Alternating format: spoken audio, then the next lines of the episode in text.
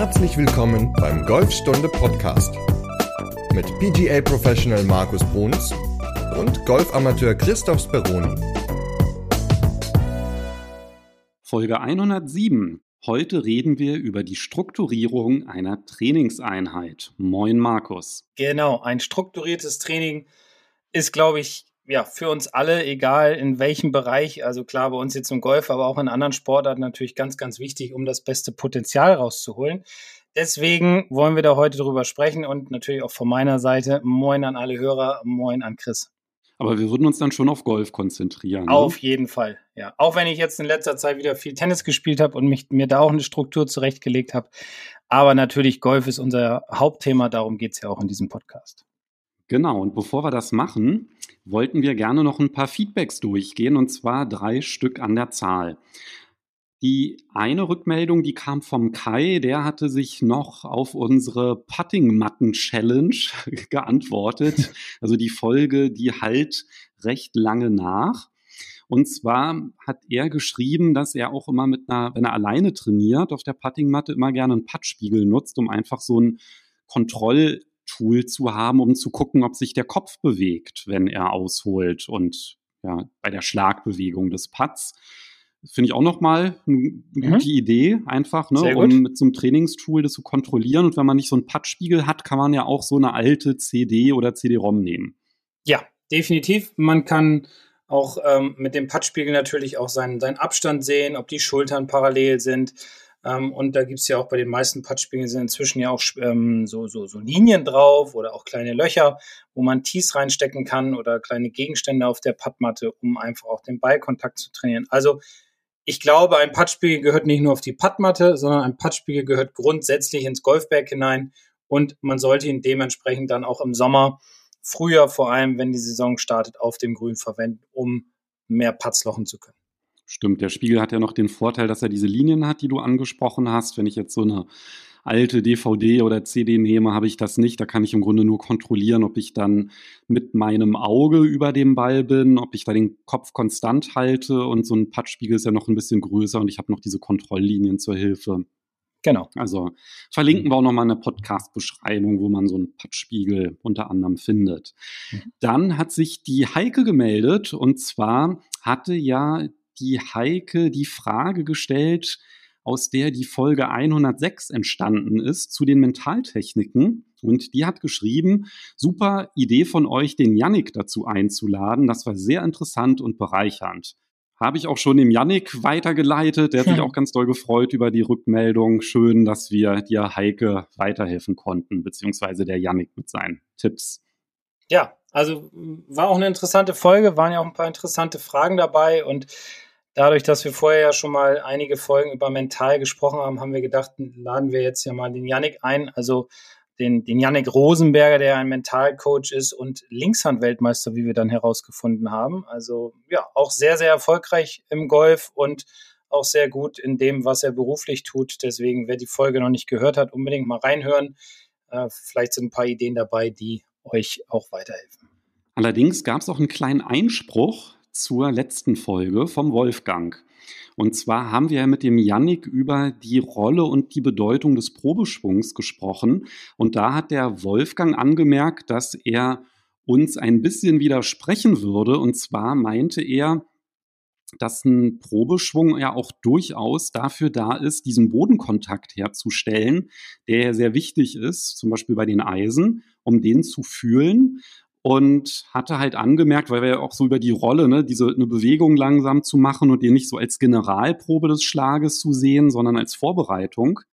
Da meinte halt der Wolfgang, ja, ihr habt da nicht so ganz an den Bodenkontakt gedacht. Und da haben wir uns ja auch im Vorfeld jetzt zu dieser Aufnahme noch ganz kurz mit dem Yannick ausgetauscht. Vielleicht kannst du ja ein bisschen was dazu sagen. Ja, genau. Also der Bodenkontakt ist natürlich in gewisser Weise kann er helfen. Also ich versuche das auch immer meinen Schülern so ein bisschen näher zu bringen, nicht jetzt unbedingt Bodenkontakt, nur auf den Bodenkontakt zu achten, sondern auf den Ballkontakt, den imaginären Ballkontakt, vor allem im kurzen Spiel, um zu sehen, ob der Ball in der richtigen Position zwischen den Füßen liegen würde, empfehle ich immer so einen leichten Wischer über den Boden zu haben, um zu sehen, komme ich zu früh in den Boden, treffe ich ihn vielleicht zu spät, habe ich gar keinen Bodenkontakt.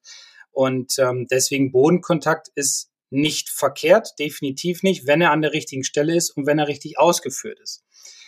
Was ich auch sehr häufig sehe zum Thema Bodenkontakt ist, dass einfach auch viele Golfer immer Vollgasschwünge machen beim Probeschwung, also immer 100 Prozent oder sogar mehr geben und dann einfach irgendwo in den Boden hineinschlagen und sich gar nicht das Divot angucken, an welcher Stelle es ist, wie tief es ist, sondern sagen, ja, jetzt habe ich Bodenkontakt gehabt, jetzt schlage ich weiter. Und das ist nicht unbedingt ideal. Also ich glaube, ähm, das Ziel bei einem Probeschwung ist es natürlich, den Fokus immer auf das Was zu legen. Also das heißt, ja, auf mein Ziel sozusagen. Wo will ich hin? Was will ich erreichen? Dazu gehört die richtige Beiposition, die richtige Schwungbahn, die Schlagflächenstellung und so weiter natürlich. Und ähm, nicht unbedingt auf den Schwung zu sehr zu achten während eines Probeschwungs, weil das wäre konträr, sondern eher ja, auf das Ziel sich zu fokussieren. Aber wie gesagt, ein Probeschwung mit einem leichten Bodenkontakt kann helfen, wenn es richtig ausgeführt wird. Wenn es falsch ausgeführt wird, kann es eher kontraproduktiv sein. Yannicks Anmerkung war übrigens auch, dass nichts gegen den Bodenkontakt spricht. Also im Gegenteil, wenn das halt der Punkt ist, auf den ich mich fokussieren will, dann ist das super gut. Aber der entscheidende Unterschied ist einfach die Geschwindigkeit. Das ist ja auch genau das, was du jetzt gerade angesprochen hast, Markus. Ich möchte es nur gerne nochmal ganz explizit machen. Genau. Weil wenn ich nämlich einen Probeschwung in voller Geschwindigkeit mache und ich den Boden dann nicht treffe, dann sage ich ja, oh, der Probeschwung ist nicht geglückt. Im Umkehrschluss, wenn ich den Bodenkontakt habe, sage ich, oh, das war ein super äh, Probeschwung, weil ich ja Bodenkontakt hatte. Und das ist aber keine hilfreiche Herangehensweise. Also wenn man diesen Bodenkontakt sucht, dann auch extrem langsam und übertrieben die gewünschte Bewegung ausführen, dass man auf jeden Fall den Boden berührt, dass man halt gar nicht in diese Verlegenheit kommt, oh, jetzt habe ich ihn verfehlt, ja, weil das ist ja dann halt wieder was, dass ich das Gefühl, mit dem ich an den Ball gehe, von meinem Probeschwung abhängig mache. Und deswegen ist wirklich die Geschwindigkeit ganz entscheidend, wie ich den ausführe. Und da ist ja auch Justin Rose so ein ganz schönes Vorbild für diese Ausführung. Ja, der macht das ja immer sehr, ja, teilweise sehr übertrieben und, und sehr ruhig und sehr extrem, aber den kann man sich ruhig mal angucken, da kann man noch eine ganze Menge von lernen, definitiv, ja. Deshalb, Wolfgang, vielen Dank für diesen Hinweis mit dem Probeschwung. Also der Unterschied ist halt nicht, ob Bodenkontakt oder nicht, sondern halt wirklich nur die ausgeführte Geschwindigkeit. Genau, weil Vollgas beim Probeschwung ist nicht so ideal, deswegen alles in Ruhe machen und dann klappt auch der Schlag. So, und dann möchte ich mich auch noch an alle bedanken, die mir so nette Genesungswünsche per Mail und WhatsApp geschickt haben. Also ich bin ja. echt überrascht äh, wie viel Feedback da auch immer noch kommt. Ich habe übrigens ein Sehnenanriss in der ah. Schulter. Also das hat jetzt das MRT ergeben. Ja, und Pflege? Pflegt deine Frau dich jetzt gut oder äh, wie, wie gehst du da jetzt vor? ja, ja. Ja, sie ist froh, wenn ich nicht mehr so viel jammer. Ach so, okay. ja, ja, Männer sind dann ja mal halbtot, ne, wenn sie irgendwas haben. Aber gut, hast jetzt auch ein bisschen Pause erstmal, ein bisschen Golfpause, oder? Oder was hat der Arzt gesagt? Wie lange musst du jetzt äh, ja, still sitzen? Ja, ein paar Wochen Pause. Dummerweise hat sich ja auch noch eine andere Sehne noch gleich mit entzündet ja. bei der Gelegenheit und ja, ein paar Wochen Pause und er hat mir dann auch empfohlen, dass wenn ich wieder anfange mit dem Golfen, Kinesiotape anlegen zu lassen. Hast du da Erfahrung mit? Hatte ich bis jetzt einmal, ist aber schon Jahre her, kann ich ehrlich gesagt nicht so viel zu sagen, aber wenn ich mich recht erinnere, hat es mir ganz gut geholfen. Das war bei mir oben zwischen den Schultern, also von den Schulterblättern rüber, haben sie mich da ja zugepflastert, weil ich da sehr, sehr verkrampft war. Und das hat das, klar, mit Massagen vorher natürlich und regelmäßig, aber ganz gut geholfen, ja. Na, also werde ich auf jeden Fall mir anlegen lassen dann, bevor ich das erste Mal wieder mit halben Schwüngen anfangen werde und dann kann ich ja mal berichten. Ja, aber ich habe mich auch verletzt beim Tennis. Ich habe jetzt tierische Schmerzen im linken Oberschenkel. Ich kann nicht mehr hochspringen. Also wir sind beide, ja, ja. beide gehandicapt. Aber gut. Kein parametrisches Schlagen möglich. Nee, im Moment nicht. Mal sehen. Morgen, also heute ist ja Montag, morgen ist mein erster Arbeitstag wieder am 18. Äh, da werde ich mal ein paar Bälle hauen, mal gucken, wie es dann so geht. Ja, ich merke schon, du willst auch so ein paar Genesungswünsche per Mail bekommen. Nein, nein, nein, darum geht's nicht. um Gottes Willen, alles gut. Feedbacks, positive Feedbacks sind gut, negative sind auch gut, die helfen uns dann noch besser zu werden. Also darüber freue ich mich viel, viel mehr als über Genesungswünsche. Na gut, ich freue mich mehr über Genesungswünsche. Okay. Dann fangen wir mal mit dem Thema der Folge an, und zwar das Strukturieren einer Trainingseinheit. Genau, da hatten wir eine, eine Frage bekommen, beziehungsweise es war ja ein Themenwunsch, dass wir mal darüber sprechen sollen, wie kann man am besten eine Trainingseinheit strukturieren oder aufbauen. Und ähm, ja, wir hatten ja vor, vor einigen Wochen oder du hattest ja vor einigen Wochen dazu, oder nicht jetzt zu dem Thema direkt, aber überhaupt mal eine Umfrage gemacht, wie denn der Trainingsaufwand ist, ähm, wie viele ja, Hörer und, und Teilnehmer an der Umfrage trainieren. Und da waren ja auch ein paar ganz äh, spannende Sachen herausgekommen. Trainingseinheit strukturieren ist, glaube ich, insgesamt immer ein großes Thema, weil die meisten Golfer, so ist meine Erfahrung, einfach auf die Range gehen und Bälle schlagen und denken, ja, jetzt habe ich gut trainiert. Das mag ab und zu mal ganz gut funktionieren dann, aber das ist keine Struktur oder das Ganze hat keine Struktur. Deswegen haben wir ein paar Punkte rausgesucht und über die wollen wir dann mal sprechen. Genau, die Rückmeldung, die kam übrigens vom Mario über Facebook. Vielen Dank für die Frage, Mario, oder die Anregung. Und um auf die besagte Befragung zurückzukommen, da kam heraus, dass die meisten entweder zwischen ein und zwei Stunden oder zwischen 30 Minuten und 60 Minuten trainieren und dann auch die überwiegende Mehrheit tatsächlich mehrmals pro Woche. Und mich würde da natürlich interessieren, wenn ich jetzt einmal oder mehrmals pro Woche trainiere und da auch unterschiedliche Längen habe, hat das einen Einfluss auf die Struktur von der Trainingseinheit? Wenn du dir vorher Gedanken darüber machst, dann nicht. Also, wie ich ja eben schon gesagt hatte, also einfach jetzt zu sagen, gut, jetzt fahre ich mal auf die Driving Range und, und klopp einfach mal ein bisschen drauf los wird vielleicht ein von 100 Mal funktionieren. Also, dass man danach eine gute Runde spielt oder vielleicht ist die Zahl noch größer, dass es funktioniert, aber ähm, eher weniger. So, das heißt, ich würde mir immer Gedanken machen, egal wie viel Zeit ich auf der Driving Range verbringen möchte in der Woche, wenn es jetzt zum Beispiel nur einmal ist und ich habe nur 60 Minuten Zeit oder ich gehe dreimal und mache dreimal 45 Minuten oder so, dann kann ich mir schon überlegen, welche Teile packe ich in die jeweilige Einheit rein, in die jeweilige Zeiteinheit, wie baue ich die auf, worauf lege ich den Fokus in der ersten Woche, worauf in der zweiten Woche, worauf in der dritten Woche? Und so weiter. Und was dafür natürlich ganz, ganz wichtig ist, ist, das habe ich früher immer gemacht, nach jeder Runde habe ich eine Analyse gemacht. Damals haben wir das noch alles, da gab es ja noch gar nicht so mit Apps und sowas, als ich Amateur war, da haben wir dann einfach eine Scorekarte genommen, haben dann aufgeschrieben, wie viele Fairways haben wir getroffen, wie viel Grüns, wie oft ein Up and Down, wie viel Putts und so weiter. Und danach haben wir dann geguckt, okay, was ist der schwächste Part gewesen jetzt bei dem Turnier während der Zeit?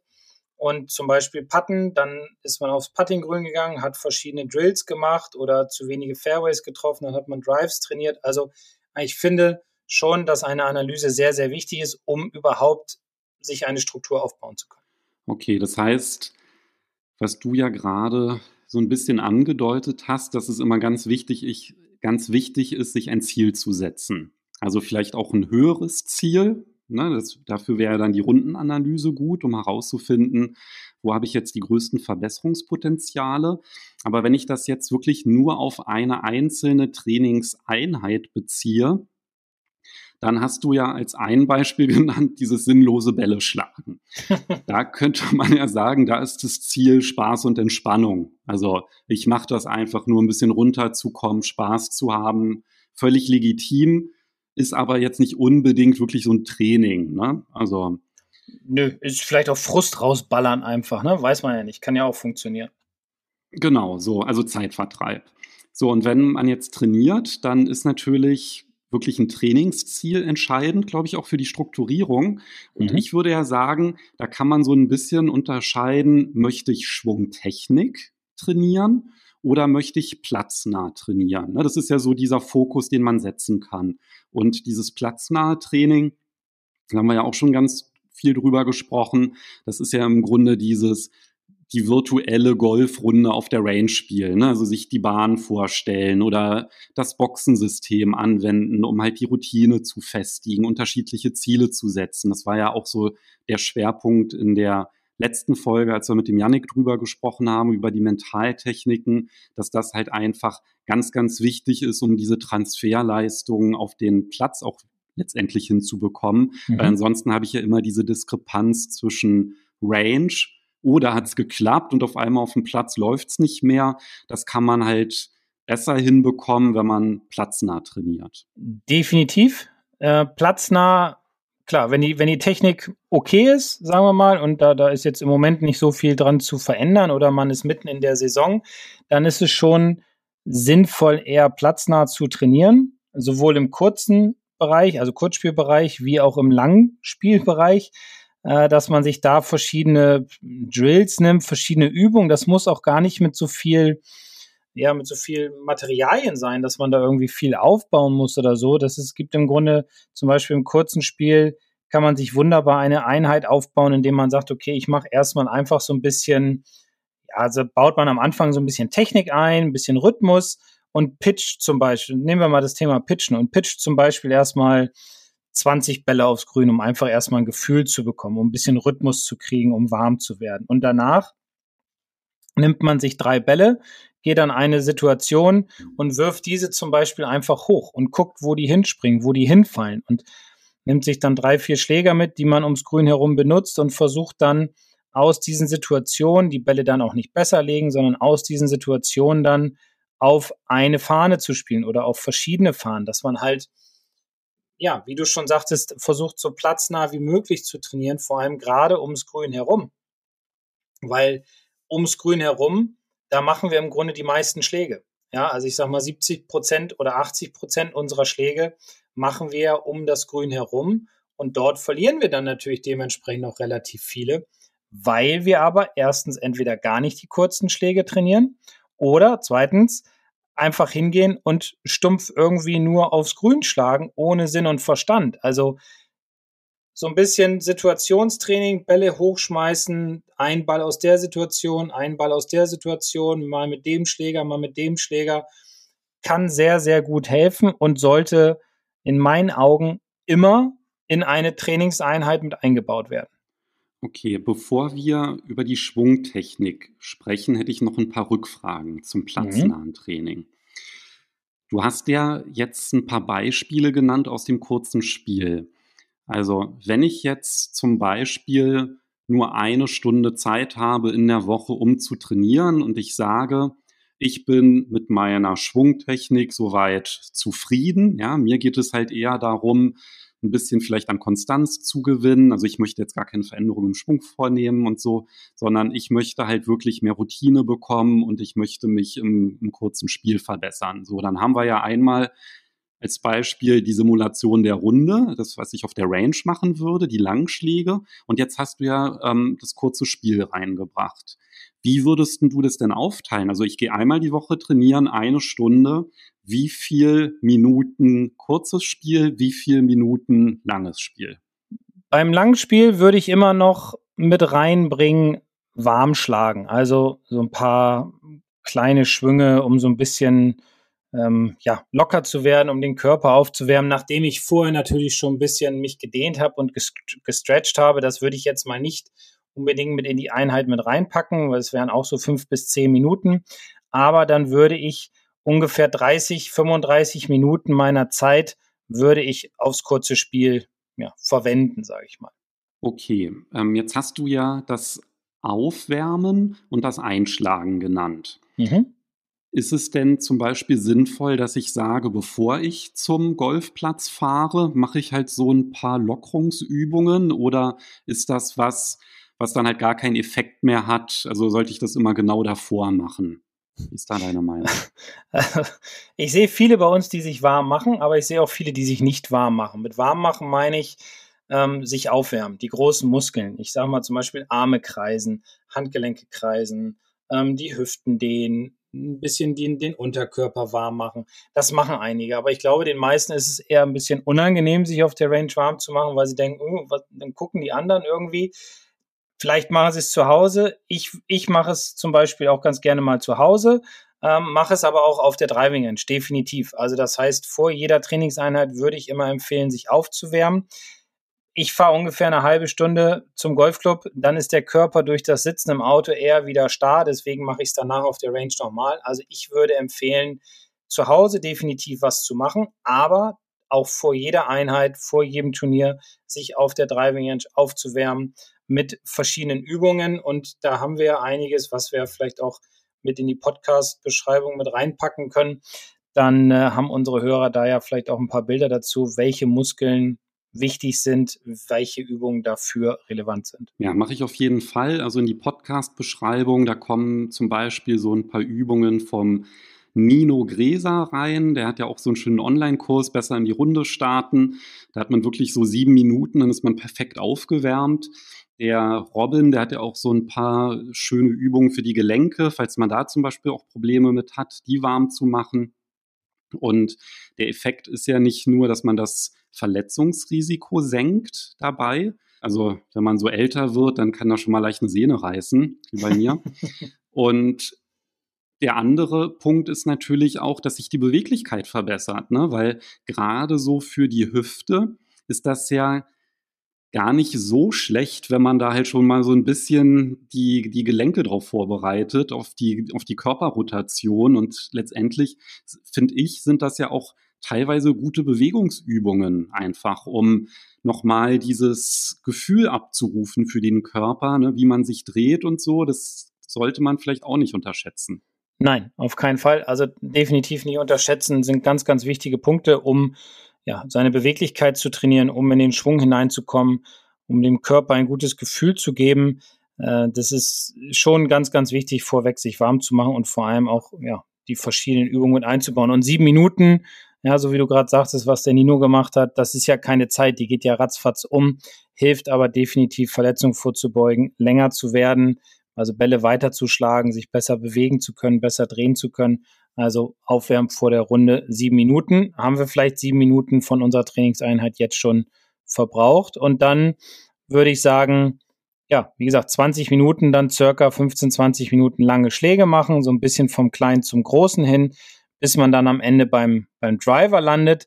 Und dann würde ich aber immer den Fokus mehr auf das kurze Spiel legen, also sagen wir mal so 30, 35 Minuten jede Trainingseinheit rund ums Pitchinggrün und Puttinggrün verwenden dieses Schlagen, also dieses Einschlagen vom, vom Großen zum Kleinen, wie gehst du da konkret vor? Das ist ja jetzt eine Variante, ne, um einfach die Schläge abzurufen, aber machst du dann halt auch, dass du sagst, ich mache jetzt ein bestimmtes Ziel mit dem Sandwich und dann auch die, die volle Routine oder machst du da halt fünf Schläge hintereinander und arbeitest dich dann da hoch? Ja, also volle Routine mache ich nicht. Ich mache es ganz gerne mal dass ich fünf Bälle mit der rechten Hand, fünf Bälle mit der linken Hand schlage am Anfang, also mit dem Sandwedge dann einfach, dann so ein bisschen ja, schwingen. Also für mich ist es dann immer ganz wichtig, dass ich versuche, meinem, was ich eben auch schon sagte, was das Aufwärmen betrifft, meinem Körper ein gutes Gefühl zu geben, mir ein Selbstvertrauen zu erarbeiten, was den Ballkontakt betrifft, was den Schwung betrifft, was den Körper betrifft. Also und da arbeite ich mich langsam hoch, mache dann halbe Schwünge mit dem Sandwedge, steigere mich dann ein bisschen. Ich mache aber keine Vollgasschwünge, weil die sind so selten auf dem Golfplatz, dass ich sie auch gar nicht so trainieren brauche. Äh, und ähm, dann geht's halt weiter. Und ich habe es mir zum Beispiel mal angewöhnt, ich überspringe dann Einschläge. Also ich gehe vom Sandwedge dann hoch zum Eisen 9, äh, von der 9 gehe ich dann hoch zur 7, dann zur 5, dann zum Hybrid und dann halt zum Schluss ein paar Drives. Und äh, das ist im Grunde auch etwas, was ich immer vor jeder also während jeder Trainingseinheit mache, aber auch definitiv vor jeder Turnierrunde. Also ich mache das mit diesem Hocharbeiten gar nicht. Nee, wie machst du das denn?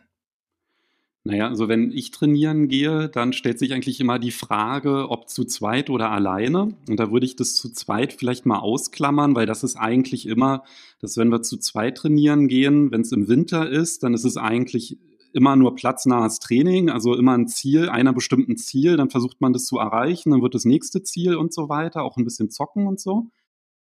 Sommer teilweise gar nicht dann langes Spiel, sondern halt nur kurzes Spiel und dann auf dem Platz.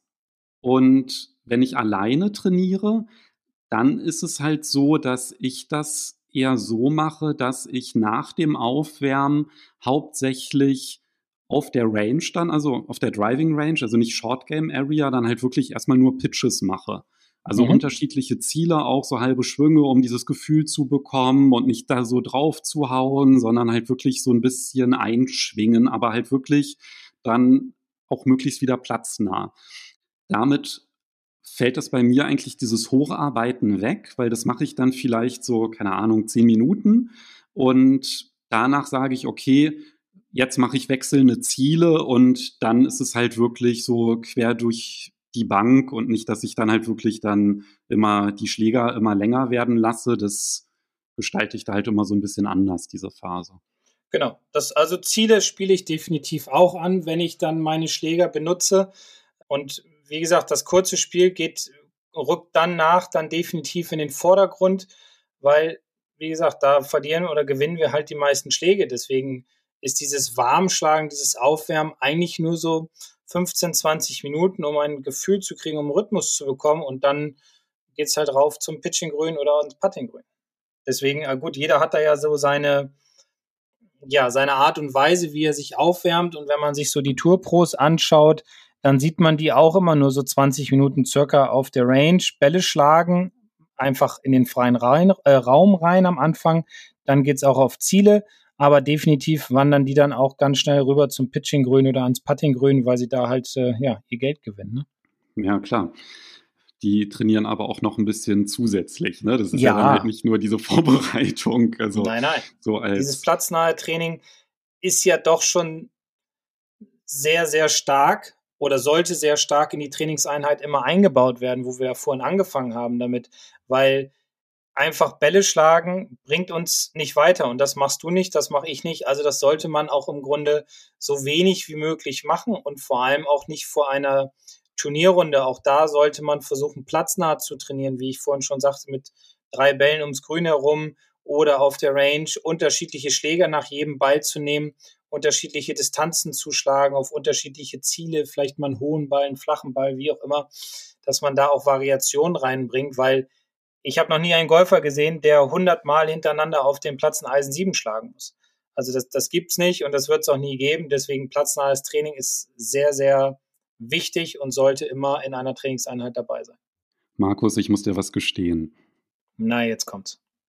Ja, da wir unter uns sind. Ja. Also, bei den Drives, da ist das manchmal so, dass ich sinnlos Bälle schlage. Und zwar, wenn ich dann so platznah trainiert habe, dann ist es halt wirklich häufig, also gerade auch wenn wir zu zwei trainieren, dass wir sagen, so und jetzt nur noch driven. Ne? Also das war dann die letzte Viertelstunde ähm, die Drives machen. Und da erwische ich mich dann halt, dass das dann irgendwie dann doch nicht mehr so platznah ist, weil dann wird der Launch-Monitor hingestellt und dann wird einfach versucht, so weit zu kloppen, wie es geht. Einfach Vollgas, genau. Ja, ist doch gut. So, und ja, kommt immer drauf an, welches Ziel man hat. Also das ist genau. ja dann wirklich so für den Spaßfaktor. Genau. Ähm, der Mario, der hat ja auch nach Übungen auch so konkret gefragt, die man anwenden kann. Was würdest du denn empfehlen, wie man sinnvoller die Drives trainiert? Mit Rhythmus. also, das ist jetzt das Gegenteil von ich baller einfach mal drauf, so wie du es gerade beschrieben hast. Was auch schön ist, definitiv, sich hinzustellen mit dem Kumpel, wenn man einen Launch-Monitor hat, den anzumachen, draufzuhauen und zu gucken, wer, wer schlägt den Ball am weitesten oder äh, bei wem fliegt er am weitesten oder bei wem rollt er am weitesten. Wie auch immer soll ja auch dabei sein, definitiv, weil Spaß steht im Grunde ja immer ganz oben bei jeder Trainingseinheit und auf dem Golfplatz, weil wenn der nicht dabei ist, dann ja, braucht man auch nicht losrennen. Äh, wie trainiert man Driven am besten? Also die beste Übung finde ich, oder zwei kann man im Grunde sagen. Einmal kann man sich zehn, Drive, äh, zehn Bälle nehmen, mit voller Routine jeden Ball schlagen und versuchen, in einen Korridor hineinzuspielen.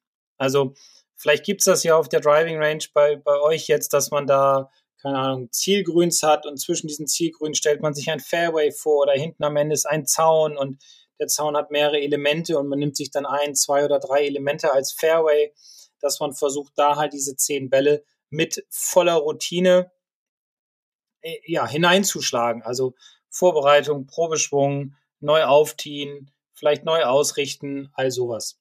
Und die zweite Übung, die auch immer sehr gern genommen ist, ist auf Rhythmus zu achten. Auf Rhythmus und ich mache dahinter nochmal in Klammern Lockerheit, weil gerade beim Driven auf dem Platz ist es ja doch immer sehr, sehr auffällig, dass die meisten Golfer einfach viel zu fest den Schläger greifen, dadurch den Körper sehr stark anspannen und denken, dadurch mehr Länge zu bekommen. Aber dadurch geht natürlich der Rhythmus verloren. Und wenn man sich mal bewusst auf die Range stellt und sagt, so, jetzt nehme ich den Driver in die Hand, waggle vorher, also mach die Hände nochmal locker und versuch mal 10, 15, 20 Drives von mir aus mit 40 Prozent zu schwingen. also nicht Vollgas, sondern nur auf 40 Prozent. Das heißt, volles Ausholen, volles Durchschwingen, aber mit einem wesentlich ruhigeren Rhythmus. Und dann wird man merken, dass man die Bälle erstens wesentlich besser trifft. Zweitens, sie dadurch, ja, höchstwahrscheinlich gerader sind. Klar, Schlagfläche muss gerade an den Ball kommen, keine Frage, aber definitiv auch länger werden, weil die Ballkontakte einfach mehr in der Mitte der Schlagfläche sind, als wenn man wahllos drauf rumballert. Und 40 Prozent, das muss man sich jetzt mal vor Augen halten, das ist wirklich ziemlich langsam, ne? Ja, ist es. Das fühlt sich sehr langsam an.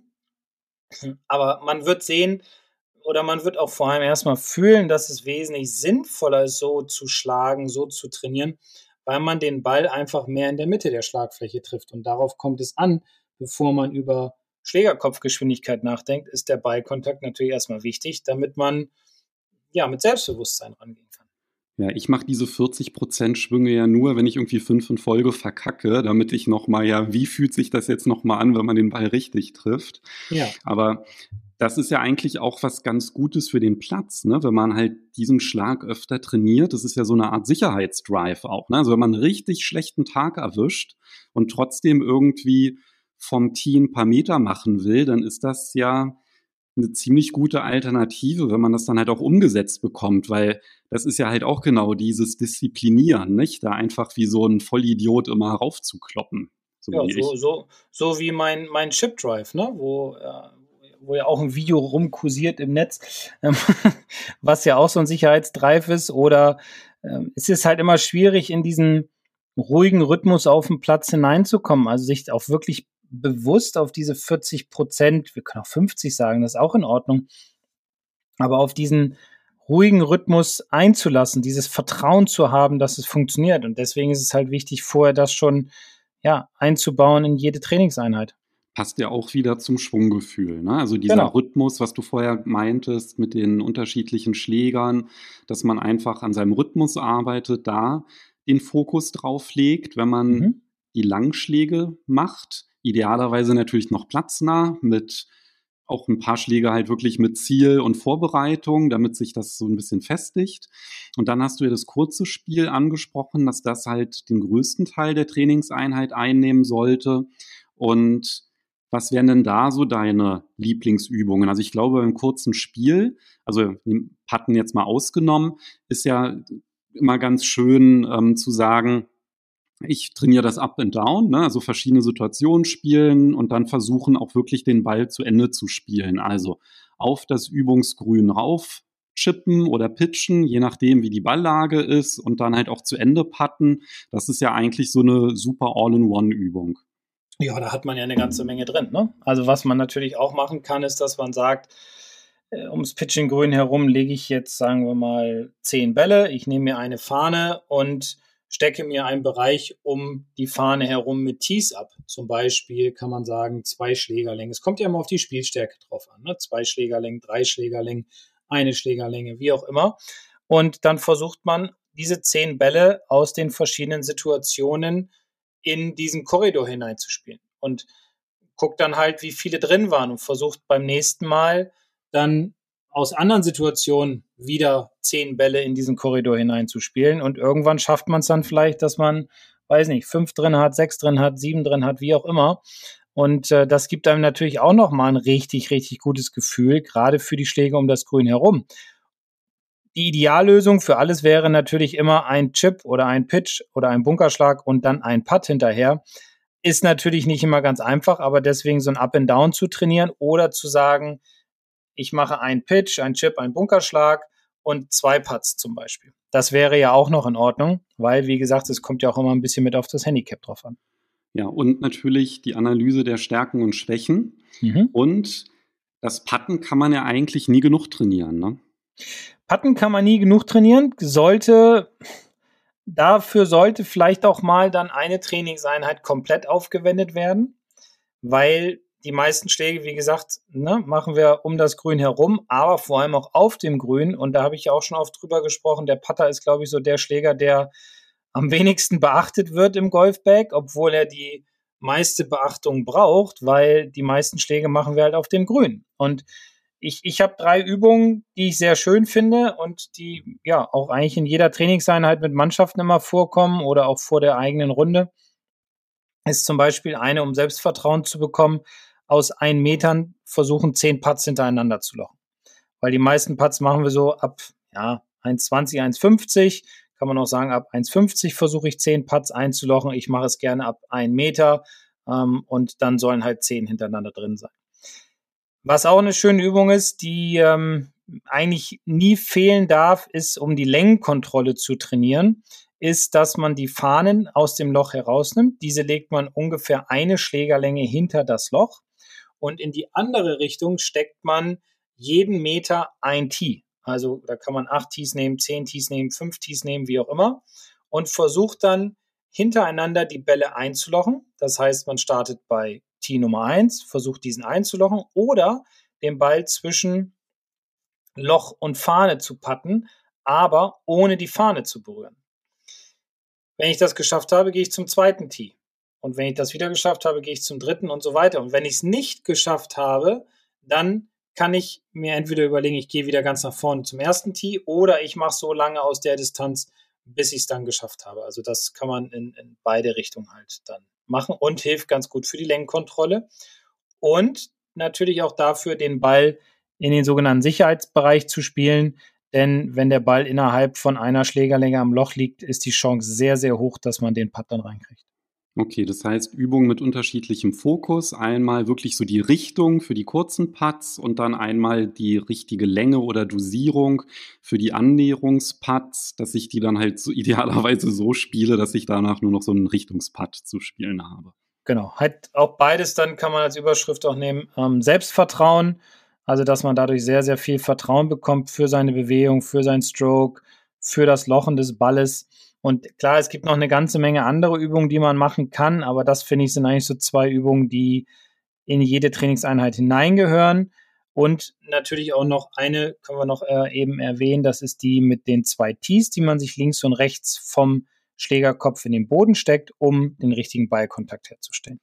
Das heißt, die Tees als Kontrolle, ob ich wirklich mittig treffe mit der Schlagfläche, genau. weil das ist ja sowohl für die Richtung als auch für die Länge relevant. Ne? Wenn ich die Bälle nicht mittig treffe, dann sind die gegebenenfalls kürzer. Mhm. Und bei kurzen Putts ist natürlich auch so, dass die, wenn ich den Schlägerkopf verdrehe, dass dann die Richtung nicht stimmt. Und diese Tees sind dann so ein kleiner Korridor, den man sich so aufbaut, dass er genauso breit ist, also minimal breiter als die Schlagfläche, dass man auch wirklich gerade an den Ball schwingt. Und einfach einen freien Raum dann packen. Genau, ne? einfach einen freien Raum packen. Und dann hat man gutes Feedback über den Treffmoment und äh, gibt einem halt auch ein gutes Selbstvertrauen. Wenn ich jetzt an unsere Befragung denke, da hat ja ungefähr ein Drittel der Befragten gesagt, sie trainieren einmal die Woche. Mhm. So, und wenn ich jetzt nur einmal die Woche trainiere und dann von mir aus jetzt eine Stunde, was würdest du dann sagen, wie oft sollte ich dann eine volle Putt-Trainingseinheit machen? Also es ist so, dass ich sage, in einer Woche mache ich das Training so, wie wir es eingangs beschrieben haben, lange Schläge und kurzes Spiel und die zweite Trainingseinheit, also in der zweiten Woche, mache ich dann nur Putten oder wie würdest du das aufteilen? Wenn ich nur 60 Minuten die Woche Zeit habe, ja, kann man machen dann hat man natürlich ein schlechtes Gefühl oder ein schlechtes Gewissen, dass man die anderen Schläge nicht trainiert hat. Dann würde ich sagen, einmal im Monat definitiv 60 Minuten Patten. Also wie gesagt, wir reden jetzt von einer Stunde pro Woche, richtig? Genau. Genau, also einmal im Monat dann 60 Minuten halt Patten und dann würde ich Patten immer mal so die letzten 10 Minuten in den anderen Trainingseinheiten äh, damit hinein integrieren. Also dann hätten wir 10 Minuten Patten, 10 Minuten Aufwärmen, 30 Minuten langes, äh, kurzes Spiel, also ums Grün herum und dann haben wir, was haben wir jetzt, ja, 10 bis 15 Minuten dann circa lange Schläge. Okay, verstanden. Ist jetzt so über den Daumen gepeilt, ne? weil Aufwärmen hätten wir sieben Minuten, aber ja, sind halt ja, 65, ist ja wurscht. Ja, und ich glaube, ja. wenn man da fünf Minuten mal länger bleibt, ist ja, ja, so schlimm. ist auch nicht so schlimm. Äh, ähm, Alternative ist natürlich einfach sich eine Puttmatte zu besorgen, weil ganz viele dieser Übungen kann man ja auch, also gerade die kurzen Putts und auch so Lenkkontrolle bis vier Meter kann man ja eigentlich auch super mit einer Pattmatte trainieren. Dann hat man mehr Zeit dann für die Langschläge und das platznahe Training dann. Ne? Also ja. das wäre ja auch noch mal eine Option. Kann man dann im Büro ordentlich patten bei Telefonkonferenzen oder so. genau, beim Zoom-Meeting. Ja, genau. Wartet, ich muss mal in mir patten. Ja. Also Pattmatte wunderbar. Wie gesagt, einmal im Monat 60 Minuten ans Patten äh, oder Patten dann auf dem richtigen Grün im Frühjahr, im Sommer. Das, das sollte helfen, um einfach weniger Putts zu brauchen und äh, mehr Punkte zu bekommen. Und beim Patten wahrscheinlich dann auch lieber, wenn ich die Möglichkeit habe, jeden Tag vielleicht nur fünf Minuten auf der Pattmatte als einmal im Monat 60 Minuten. Ne? Ja, also jeden Tag fünf bis zehn Minuten Pattmatte äh, ist definitiv sehr, sehr hilfreich. Okay. Und wenn ich jetzt zweimal die Woche trainieren gehe, wie würdest du es dann da aufteilen? Zweimal die Woche 60 Minuten, dann kann man zum Beispiel eine Einheit sagen, ich mache nur lange Spiel, ja, dass man versucht, auf seinen Rhythmus sehr stark einzugehen, was die Drives betrifft, was die Routine betrifft, dass man versucht, vorher mit verschiedenen Schlägern sich warm zu schlagen, aber dann natürlich auch zwischendurch mal so 10, 15 Bälle zu nehmen, um mit verschiedenen Schlägern, also immer den Schläger wechseln, auf verschiedene Ziele zu schlagen und in der zweiten Trainingseinheit, also in den zweiten 60 Minuten in der Woche, dann halt den Fokus mehr auf das kurze Spiel legen. Ja, das klingt doch nach ganz sinnvollen Einteilungen fürs platznahe Training. Und was mhm. wir jetzt so ein bisschen ausgeklammert haben, das sind ja die Trainingseinheiten, bei der es um Schwungtechnik geht. Mhm. Und wenn es um Schwungtechnik geht, würde ich da eigentlich auch noch mal unterteilen. Und zwar würde ich sagen, das eine ist so ein bisschen Schwungtechnik festigen. Das heißt, ich weiß, was ich tun muss. Also zum Beispiel hat mir der Markus das beim Online-Coaching gesagt. Ja, da muss ich drauf achten. Das andere ist ja, also ne, ich will diesen Schwung festigen, eine Veränderung mhm. festigen und davor wäre es ja tatsächlich, ich möchte was ganz grundsätzlich anders machen. Ne? Also ich habe das noch gar nicht so umgesetzt bekommen. Ne? Das ist ja schon eine andere Herausforderung und da muss man schon auch viel mehr Zeit investieren. Ne? Wenn man jetzt wirklich sagt, ich möchte meinen Schwung verändern. Also ich spreche aus äh, leidiger Erfahrung, wenn man jetzt hier nicht super talentiert ist, dann ist das ja schon ein ziemlich langwieriger Prozess. Also bei der Umstellung eines Golfschwungs oder bei der Veränderung oder Verbesserung des Beiflugs sollte man definitiv zum Golflehrer gehen. Man kann natürlich auch das Ganze versuchen, alleine zu machen, klar. Ähm, dann ist es aber immer ein bisschen schwierig, um herauszufinden, woran muss ich denn tatsächlich nun so arbeiten. Schwungtechnik sollte man dann immer mit in eine Einheit einbauen, wenn man wirklich gar nichts mehr trifft. Also im Sommer ist es immer eher ein bisschen ja, nicht ganz so ideal am Schwung zu arbeiten. Da kann man mal so an Kleinigkeiten rumdoktern. Man sollte dabei aber auch immer sein Telefon dabei haben, um halt den Schwung aufnehmen zu können, um sich selbst kontrollieren zu können, um eventuell dem Golflehrer das zeigen zu können. Äh, Schwungtechnik ist auch ein wichtiger Punkt. Wenn man jetzt aber nicht so viel Zeit hat, dann, ja, muss man halt sehen, dass man eher dann Richtung platznah geht, würde ich immer empfehlen, weil man doch dann gerade im Sommer sehr viel dann ja wahrscheinlich an den Wochenenden auf dem Platz dann ist, dort spielt. Natürlich soll der Ball gerade fliegen, aber dann würde ich doch eher Richtung Golflehrer tendieren, also da dann äh, den Kollegen aufsuchen. Okay, weil wir haben ein relativ erschreckendes Ergebnis bei der Umfrage gehabt. Mhm. Nämlich? Und zwar bei der Frage, wo holst du dir Rat, wenn du etwas an deinem Golfschwung verbessern möchtest, haben 27,5 Prozent gesagt, bei Freunden. einen befreundeten Golfer fragen. ja, das kann, nein. also das, das wird nicht langfristig funktionieren. Kommt drauf Weil, an, wer der Freund ist, ne? Naja, klar, wenn der Freund jetzt Tiger Woods ist oder auch ein richtig guter Golfer oder so, gar keine Frage. Aber wenn wir jetzt zusammen den Platzreifekurs vor einem Jahr gemacht haben, dann äh, weiß ich nicht, halte ich das für keine gute Idee, ehrlich gesagt. Also ich will da niemandem zum Nahe treten, aber deswegen gibt es ja Golflehrer, um die, die Probleme ausmerzen zu können. Genau, das heißt, da ist wirklich bei Schwungveränderungen die Reihenfolge ganz wichtig. Gegen Selbstanalyse spricht überhaupt nichts. Aber für die Umsetzung, spätestens für die Umsetzung oder für Maßnahmen, ja, in welcher Reihenfolge gehe ich jetzt vor, um da eine Veränderung herbeizuführen, auf jeden Fall zum Golfpro gehen. Da haben wir auch noch eine eigene Folge drüber gemacht. Woran erkenne ich einen guten Golflehrer? Es gibt auch Online-Coaching.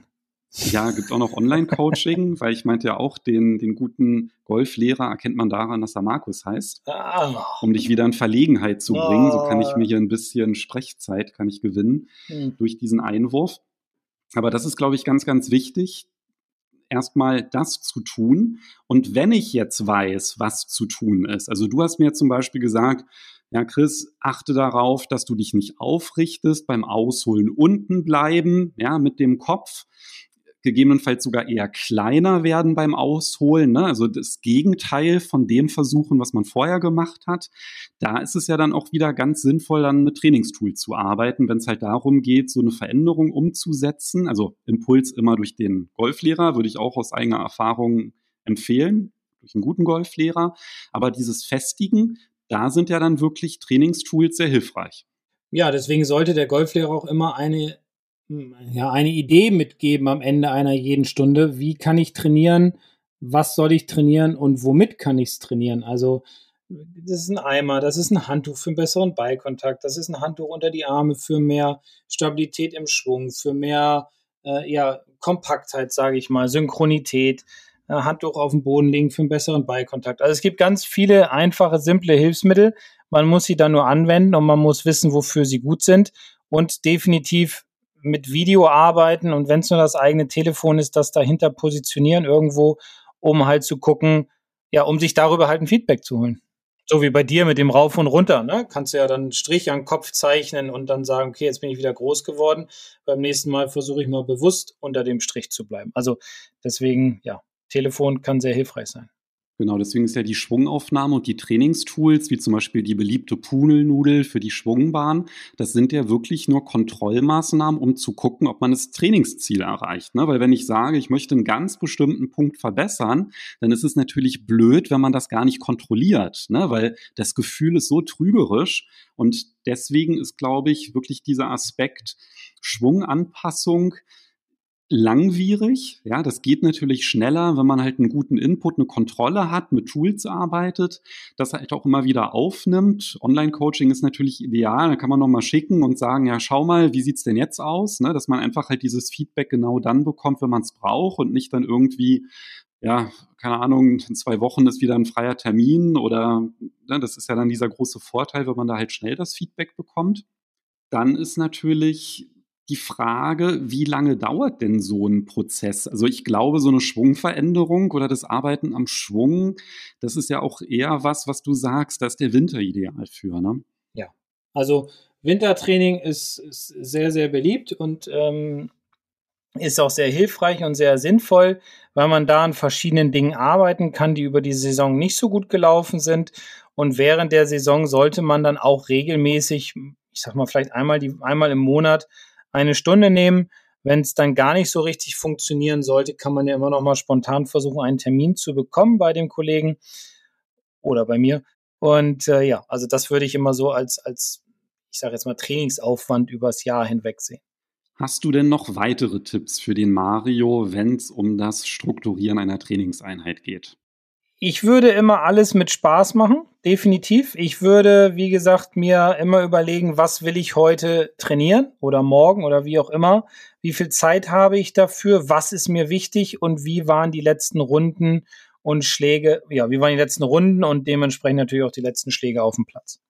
Also vielleicht dann sogar so einen kleinen Monatsplan machen, ne? nicht, dass man auf dem Weg zur, zum Golfclub überlegt, ach, was könnte ich denn heute machen, sondern sich vielleicht vorher schon mal so ein bisschen Gedanken macht, weil dann ist ja auch die Wahrscheinlichkeit höher, dass man da so ein bisschen strukturierter rangeht und am Ende dann doch nicht nur die Drives auf Länge macht, so wie ich es ja dann immer ganz gerne am Ende meiner Trainingseinheiten mache. Genau. Ja, also zum Schluss kann man ja ein bisschen Spaß haben, ein bisschen rumballern, das spricht überhaupt nichts dagegen, mache ich auch gerne. Aber wenn man wirklich weiterkommen will, hilft eine Struktur.